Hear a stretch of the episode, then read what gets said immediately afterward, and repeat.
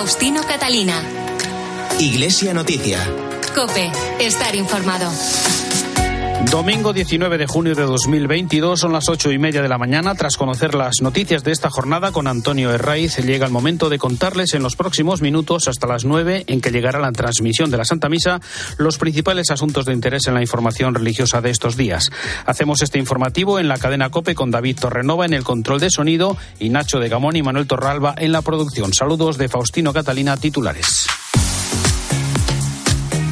En la festividad del Corpus Christi, Día de Caridad, la Iglesia invita al compromiso con los más vulnerables con gestos sencillos y cotidianos.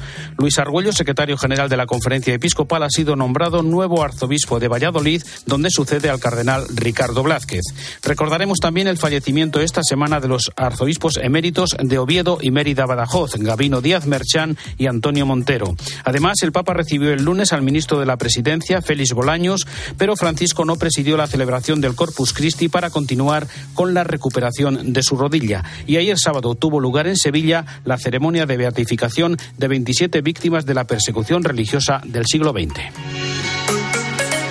Faustino Catalina. Iglesia Noticia. Cope, estar informado. Hoy celebramos la fiesta del Corpus Christi, Día de Caridad, que en esta ocasión tiene como lema Somos lo que damos, somos amor. Una convocatoria que este año coincide con la celebración del 75 aniversario de Caritas Española, que recuerda que tras dos años de pandemia seguimos en tiempos marcados por una profunda crisis agravada por la guerra de Ucrania, con un empeoramiento de las oportunidades laborales y sociales de miles de familias que ya estaban en situación de exclusión. Por eso, desde Caritas se invita al compromiso con los más frágiles y vulnerables, el cuidado de la creación y la casa común, la justicia y los derechos humanos con gestos sencillos y cotidianos, con ternura, con paciencia y generosidad y denunciando la incoherencia que genera injusticia. En su mensaje para este Día de Caridad, los obispos de la Subcomisión Episcopal de Acción Caritativa y Social agradecen la respuesta e implicación de la sociedad en el momento actual y urgen a un compromiso solidario y estable. El presidente de la Conferencia Episcopal, el cardenal Juan José Omeya, invita así a vivir este día de caridad para transformar nuestro mundo. La caridad es un acto de amor al prójimo, especialmente a los más necesitados, ofreciéndoles ayuda y sustento, pero también implica trabajar por la justicia social y criticar las estructuras que provocan la pobreza. Pidamos al Señor que nos enseñe a ofrecer consuelo y esperanza a todos, especialmente a los más necesitados. Él nos dice que en el servicio a los más vulnerables hallaremos la paz y la felicidad. Pidámosle a Dios que en esta fiesta del Corpus nos enseñe a vivir la belleza de la caridad, porque el amor es lo que transforma al mundo, lo hace más humano y más habitable.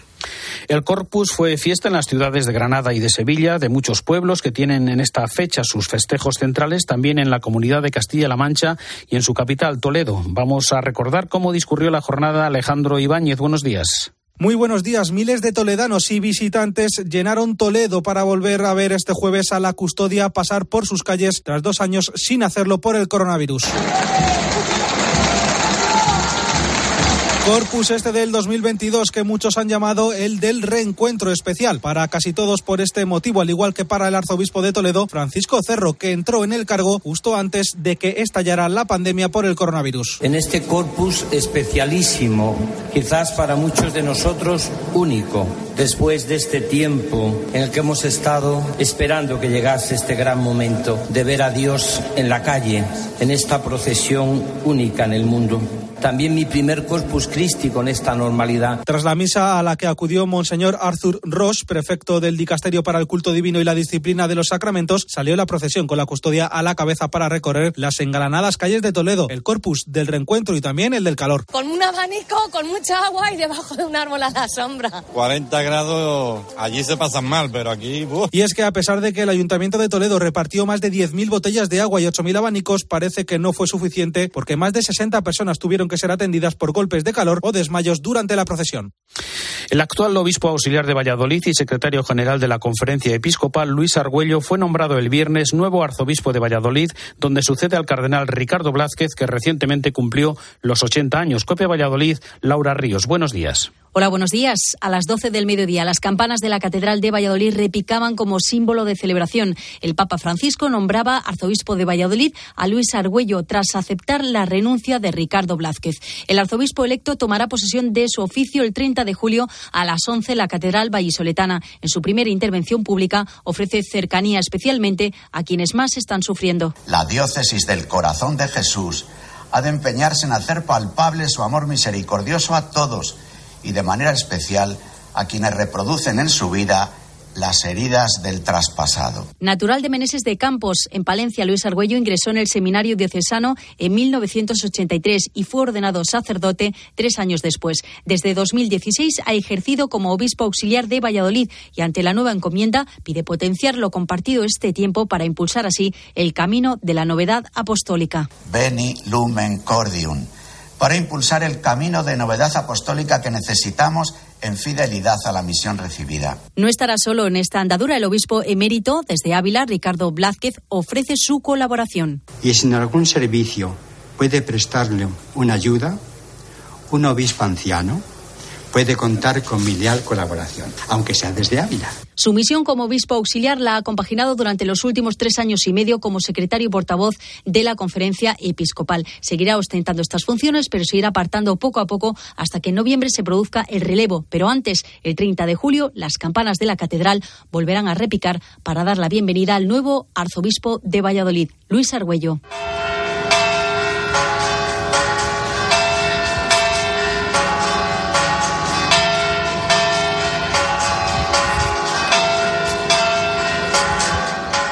El martes falleció a los 96 años Monseñor Gavino Díaz Merchán en la casa sacerdotal de Oviedo, donde residía desde su jubilación en el año 2002. Fue, recordamos, obispo de Guadix, después arzobispo de Oviedo entre 1969 y 2002 y presidió la Conferencia Episcopal Española entre los años 1981 y 1987.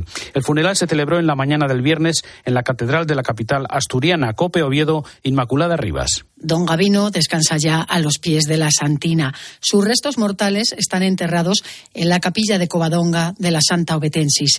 En su funeral, emotivo y multitudinario, Monseñor Jesús Sanz Montes recordó su figura. También agradeció el enorme cariño, el respeto y el reconocimiento de toda la sociedad al que fuera pastor de la Iglesia de Asturias durante más de 30 años y presidente de la Conferencia Episcopal Española entre 1981 y 1987. Es conmovedora y de agradecer la eclosión de afecto y reconocimiento hacia su persona, donde no han destacado las proveniencias ideológicas, sino el respetuoso agradecimiento ante alguien grande cuya cercanía nos ha hecho a todos un poco más buenos y algo mejores. Al funeral asistieron una decena de obispos, entre ellos el sucesor de Díaz Merchán al frente de la diócesis de Oviedo cuando él se jubiló en 2002 y ahora arzobispo de Madrid, Carlos Osoro.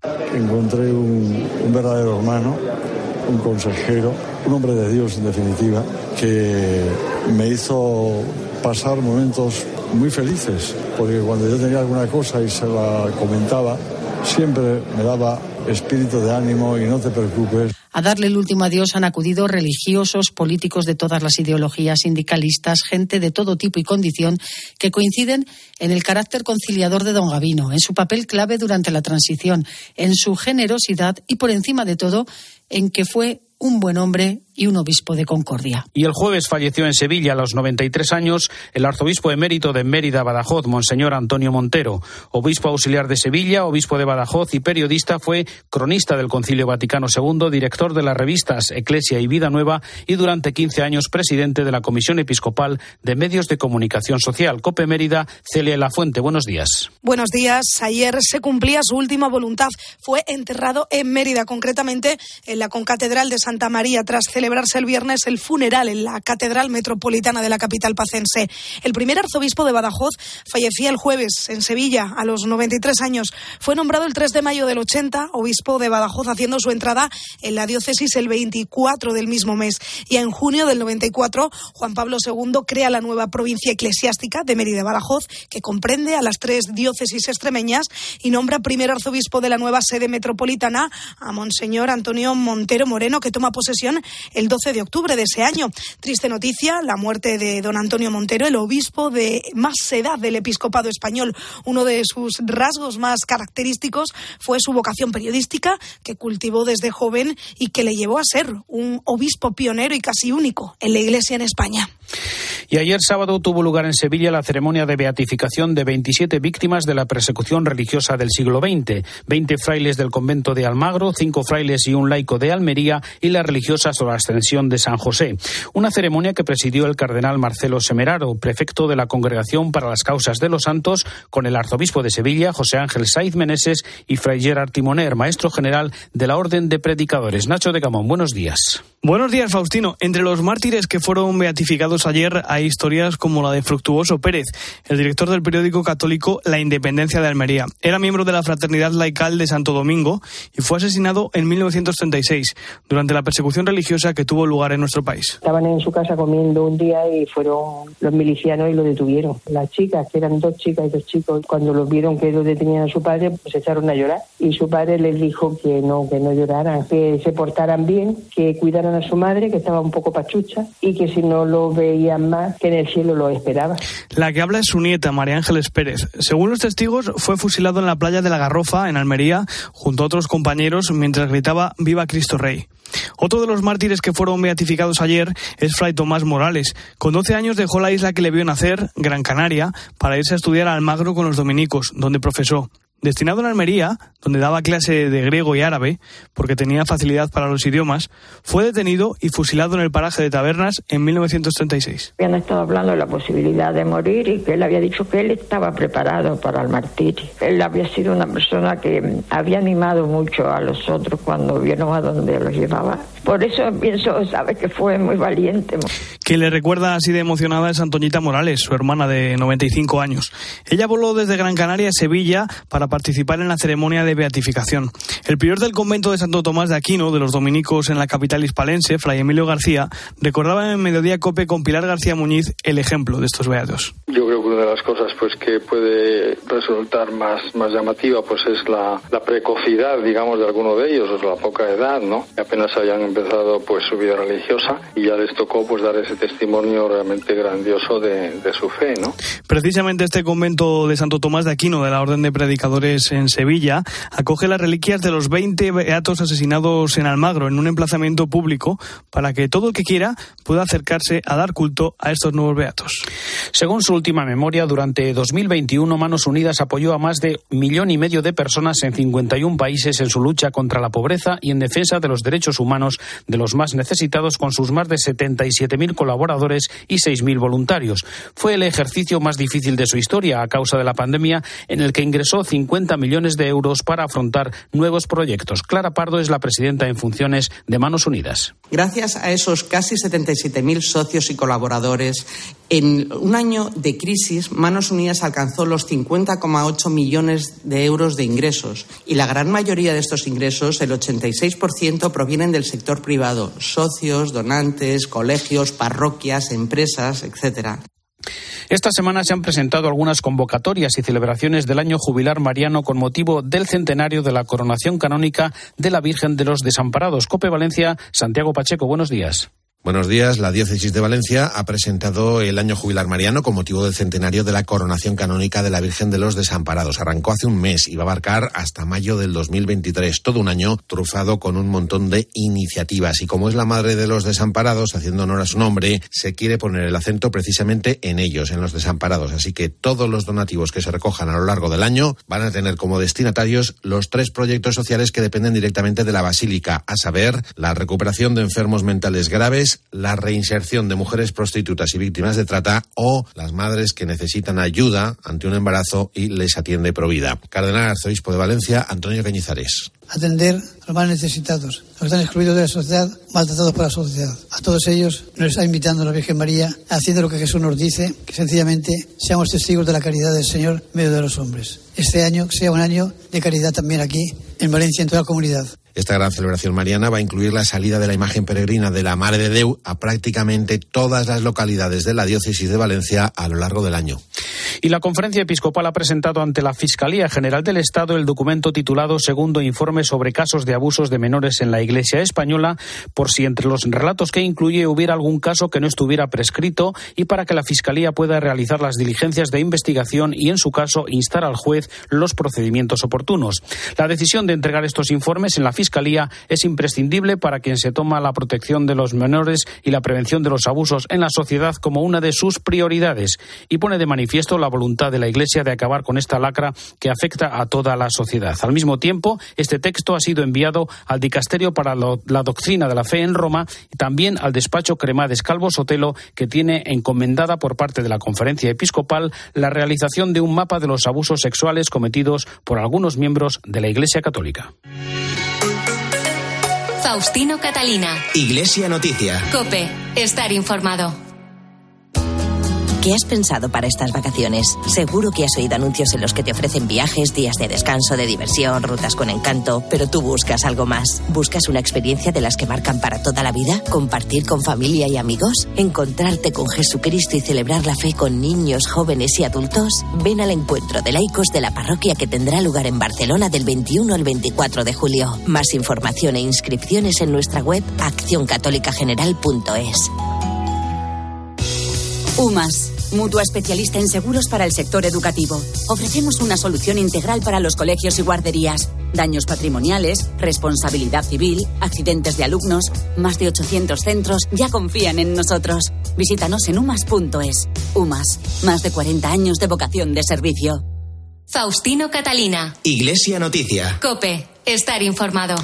Tiempo ahora para la actualidad internacional que comenzamos en el Vaticano, donde el Papa recibió el lunes en audiencia al ministro de la Presidencia, Félix Bolaños. Un encuentro de 50 minutos con el balance del gobierno que nos recuerda la corresponsal de COPE en Roma, Eva Fernández. Buenos días. Buenos días. Era la primera vez que se veían y al finalizar el encuentro el ministro de la Presidencia calificaba la cita de muy cordial e inspiradora. A mí lo que más me ha impresionado es que se trata de un hombre bueno. Y cuando el mundo lo gobiernan las buenas personas, nos va mejor a todos. Es un hombre cálido, es un hombre cariñoso, es un hombre que se preocupa por los que sufren. Eso eh, es inspirador para cualquier miembro del Gobierno de adoptar medidas, de adoptar políticas para mejorar la vida de los que tienen más dificultades. Algo que nosotros en el Gobierno de España hacemos prácticamente cada semana. A lo largo de la conversación puso al Papa al corriente de los asuntos que afectan a las relaciones del Estado con la Iglesia española y aunque confirma que hay divergencias, reiteraba que por parte del Gobierno el diálogo es continuo. La interlocución con el presidente de la Conferencia Episcopal, con el cardenal Omeya, es una interlocución continua también de los equipos, los grupos de trabajo que tenemos constituidos y lo que queremos es, desde el Gobierno, apostar por ese diálogo para que sigamos trabajando en aquellos asuntos que son de interés común y buscar soluciones compartidas, soluciones conjuntas. Lo cierto es que evitó poner sobre la mesa asuntos conflictivos como la próxima ley del aborto que su gobierno quiere aprobar en breve. Ante este tipo de reuniones que la Santa Sede considera reservadas, lo habitual es que el Vaticano no emita ningún comunicado, a no ser que se vea obligado a matizar alguna declaración como ocurrió con Carmen Calvo. En la conversación constató el cariño de Francisco por España y su profundo conocimiento de lo que ocurre en nuestro país. Félix Bolaños regaló al Papa una edición especial de las cantigas de Alfonso X, azafrán de Villafranca de los Caballeros, dos botellas de aceite de oliva de Jaén y plátanos de la isla de La Palma. El pontífice, como es habitual, le ha correspondido con ejemplares de sus documentos, entre ellos el mensaje para la Jornada de la Paz que siempre regala a los políticos. El Papa no ha presidido las celebraciones de la fiesta del Corpus Christi con el fin de continuar la recuperación de su rodilla que algunas informaciones han relacionado estos días con un cercano fin de su pontificado. Es el momento para el comentario desde Roma de Antonio Pelayo. Buenos días. Buenos días. Desde hace algunas semanas las noticias sobre la salud del Papa no son muy reconfortantes, pero de ningún modo justifican el alarmismo que difunden ciertos medios de comunicación deseosos, así de claro, de su desaparición. La última noticia han sido la supresión de la tradicional misa y procesión del Corpus Christi en los años pasados, el pontífice oficiaba la Eucaristía en la Basílica de San Juan de Letrán y acompañaba al Santísimo en procesión hasta la de Santa María la Mayor, donde impartía la bendición a los numerosos fieles presentes. Un rito, como es fácil de entender, que una persona quejada de fuertes dolores en la rodilla sería incapaz de realizar. El Vaticano no oculta estas noticias ni la causa que los provoca. El mismo Papa habla de ello con absoluta naturalidad sin dejar de manifestar el dolor que le producen estas renuncias. Simultáneamente, la agenda cotidiana que lleva a cabo Bergoglio sorprende a todo el mundo. Cada mañana recibe audiencia a seis, siete y hasta ocho personas y grupos con los que mantiene un amplio y a veces divertido coloquio e intercambio de sensaciones. Las fuentes más creíbles de la Santa Sede certifican que al Papa ni se le ha pasado por la cabeza la idea de dimitir y que espera en un espacio de tiempo no demasiado largo recuperarse de su mal y volver a la normalidad. El capítulo de sus viajes es el más controvertido, aplazado el que hubiera debido realizar África a primeros de julio y en precaria situación el programado a Canadá a finales de dicho mes, se espera que pueda acudir a la cumbre interreligiosa que tendrá lugar en Kazajistán a mediados del próximo septiembre. Dios y los médicos tendrán la última palabra, pero desengáñense nada hace previsible que siga el ejemplo de Benedicto XVI y mucho menos mientras Joseph Ratzinger siga en vida. Desde Roma les ha hablado Antonio Pelayo. Gracias, Antonio. Recordamos ahora el mensaje del Papa para la Jornada Mundial de los Pobres, que invita a reflexionar sobre nuestro estilo de vida y tantas pobrezas del momento presente. Cuéntanos, Eva. En su mensaje para la jornada que se celebrará el próximo 13 de noviembre, el Papa recuerda que cuando se creía que estábamos saliendo de la pandemia, apareció en el horizonte la catástrofe de la guerra que provoca el desplazamiento de miles de personas. En el texto, el pontífice condena las sociedades centradas solo en el beneficio económico. El mensaje de este año gira en torno a una cita de la carta de San Pablo a los Corintios en la que afirma que Jesucristo se hizo pobre por vosotros. Durante la presentación, el arzobispo Rino Fisichella insistió en que la pobreza nos señala algunas de las carencias de la sociedad actual. Es necesario es necesario sacar fuerzas de las experiencias de estos dos últimos años que han permitido a todos, no solo a los excluidos, experimentar una forma de pobreza como la debilidad, la sensación de estar limitados, el miedo, la falta de afecto y muchas otras.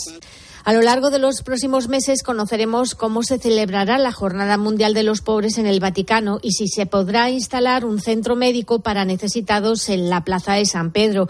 Quizás en esta ocasión sí sea posible repetir la experiencia de años anteriores, cuando el Papa invitó a comer con él en el Vaticano a personas sin hogar. Recordemos que el año pasado viajó a Asís para encontrarse con pobres de todo el mundo y escuchar sus historias. Recordamos también, Eva, el documento que ha publicado el Dicasterio para los laicos, la familia y la vida para mejorar la preparación para el matrimonio. El Vaticano ha publicado un documento para contribuir a la mejora de la formación de los matrimonios. La clave de este itinerario catecumenal para la vida matrimonial es que la preparación de los futuros esposos no se centre únicamente en preparar la boda, sino en la vida matrimonial. Por este motivo invita a que no se limite a cinco sesiones rápidas informativas con el párroco, sino a un itinerario personalizado que podría durar entre uno y dos años, que se impartiría por sacerdotes y parejas experimentadas y que incluye encuentros también después de la boda para ayudar a afrontar las primeras dificultades. El Papa escribe en la presentación de este documento que los fracasos traen consigo un gran sufrimiento y dejan profundas heridas en las personas. Se desilusionan, se amargan y en los casos más dolorosos acaban incluso por dejar de creer en la vocación al amor. La nueva propuesta del Vaticano se estructura en tres etapas. Preparación al matrimonio, remota, próxima e inmediata, la celebración de la boda y el acompañamiento de los primeros años de la vida conyugal. Además, Francisco asegura que próximamente se publicará otro documento con métodos pastorales concretos y posibles itinerarios de acompañamiento dedicados específicamente a aquellas parejas que han experimentado el fracaso de su matrimonio y viven en una nueva unión o se han vuelto a casar civilmente. Faustino Catalina. Iglesia Noticia. Cope. Estar informado. Hola, soy María Sangil y te hablo en nombre de cientos de asociaciones hartas de leyes contra la verdad y la naturaleza humana. Eutanasia, ideología de género, ataques a la familia, adoctrinamiento en la educación. La nueva ley del aborto es solo la gota que colma el vaso. Por eso, hemos convocado una gran manifestación en Madrid en defensa de la vida y la verdad. Será el domingo 26 de junio a las 12 de la mañana, desde la Glorieta de Bilbao hasta la Plaza de Colón. Por favor, no faltes. Nos jugamos la vida. Dicen que los jóvenes de hoy en día tenemos de todo. tenemos todo. Que nada nos sacia. Y es cierto. Pero queremos más. Lo queremos todo. Tenemos mucha sed. Sed de verdad y camino. Sed de conocer a Jesús y ser sus testigos. ¿Y tú? ¿Tienes sed? Peregrinación Europea de Jóvenes. Del 3 al 7 de agosto. PEC22.es. Faustino Catalina. Iglesia Noticia. Cope. Estar informado. Nos acercamos ahora a la exposición Renacer que desde el viernes y hasta diciembre acoge la Catedral de Palencia dentro de las celebraciones de su séptimo centenario. Cope Palencia, Manuel Ovejón. Un recorrido sentimental por siete siglos de historia y arte sacro. Así se presenta Renacer, la exposición que permanecerá hasta el 11 de diciembre en la Catedral de Palencia con motivo de su séptimo centenario. El templo se transforma para mostrar lo mejor de sí mismo, rincones cerrados habitualmente para el público con obras propias y otras venidas de fuera de un gran nivel artístico. Sin duda, una catedral transformada que cerrará el culto para recibir miles de visitantes en los siete puntos de muestra, uno por Sacramento, que permiten admirar la Catedral Palentina como nunca la habíamos visto. José Luis Calvo es el delegado diocesano de Patrimonio. Es una exposición que yo creo que va a marcar un antes y un después en la historia de nuestra Catedral de Palencia. No queremos que sea una exposición de mostrar y desmontar, sino una exposición de exhibir, de mostrar de forma distinta las obras que nuestra catedral atesora y exponerlas de una forma distinta, más cercana, más accesible, más ligada a los sentimientos. 160 obras entre las propias de la catedral, de otros templos de la diócesis, aportación externa importante, el Redentor del Greco de la Catedral de Toledo, la Resurrección de Lázaro de Juan de Flandes del Museo del Prado San Juan Bautista de Alejo de Bahía del Marés de Barcelona. Los azulejos redescubiertos 200 años después de la capilla mayor del siglo XVI, representados en las virtudes como recién colocados. Los cuatro tapices decorados con motivos marianos de más de 25 metros cuadrados cada uno restaurados y en el trascoro, el sitio original como diseñó el obispo Fonseca en el siglo XVI. Una maravilla para la vista y para el alma.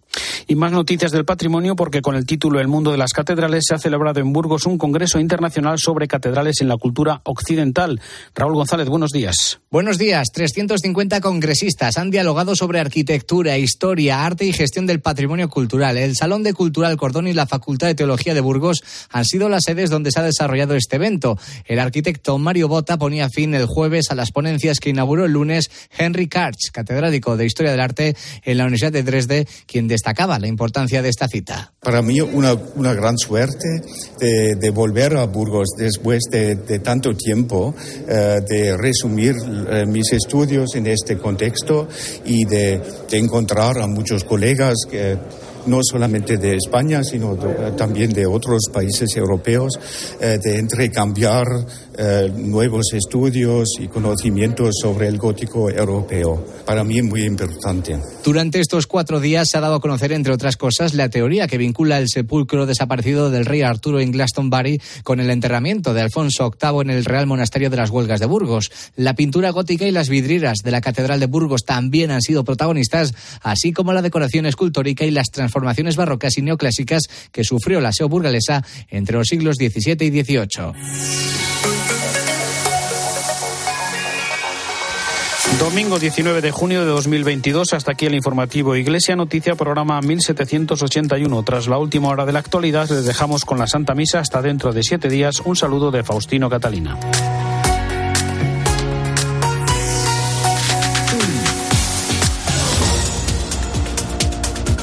Buenos días. Todos los municipios desalojados por el incendio de Sierra de la Culebra, una veintena, pueden regresar a sus casas. Lo acaba de anunciar la Junta de Castilla y León. Además, se ha restablecido la línea ferroviaria del AVE que une Galicia y Madrid. Eso sí, el incendio aún no se ha dado por controlado. Se estima que ya ha arrasado 25.000 hectáreas. Castilla y León, junto a Cataluña y Navarra, son las comunidades más afectadas por los incendios que se están registrando en España. En esta última, en Navarra, en riesgo extremo de incendio, hay dos grandes grandes focos descontrolados, el de Legarda y el de Arguedas, que han obligado a desalojar más de 15 municipios. Y hasta ahora, a las 9 en punto de la mañana, abren los colegios electorales en Andalucía. Todos los sondeos dan una amplia mayoría al candidato popular Juanma Moreno Bonilla. Eso sí, ninguna de las encuestas le garantizan la mayoría absoluta. La incógnita está en la participación, las altas temperaturas y las festividades en varias ciudades pueden afectar a la hora de ir a las urnas. A partir de las siete y media de la tarde podrás seguir aquí en COPE los de estas elecciones en un programa especial con Carlos Herrera. Ahora te quedas con la Santa Misa.